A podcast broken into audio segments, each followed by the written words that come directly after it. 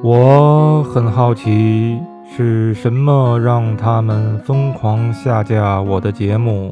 每每录完一期，坐在电脑前提心吊胆，百无聊赖。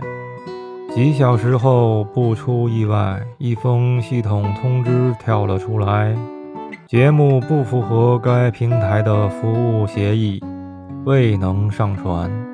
我试图气急败坏地发布动态，想告知大家节目又被和谐的无奈。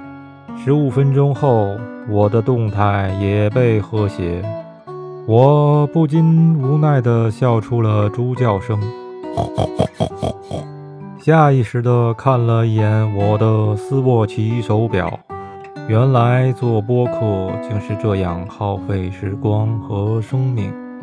我不禁在想，坐在电脑后面的审核人员，每天挤着公交上班，谨小慎微地收听着各种播客，一边坏笑着以各种奇妙的理由下架别人的劳动成果，这样浪费着自己和别人的生命，一定特别有存在感。想到这里。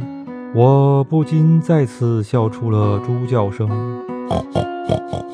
怀着同情的心情，再次看了一眼那封系统通知。做播客主的生活就是这样，总要习惯从愤怒中找寻快乐，看似朴实无华，且枯燥。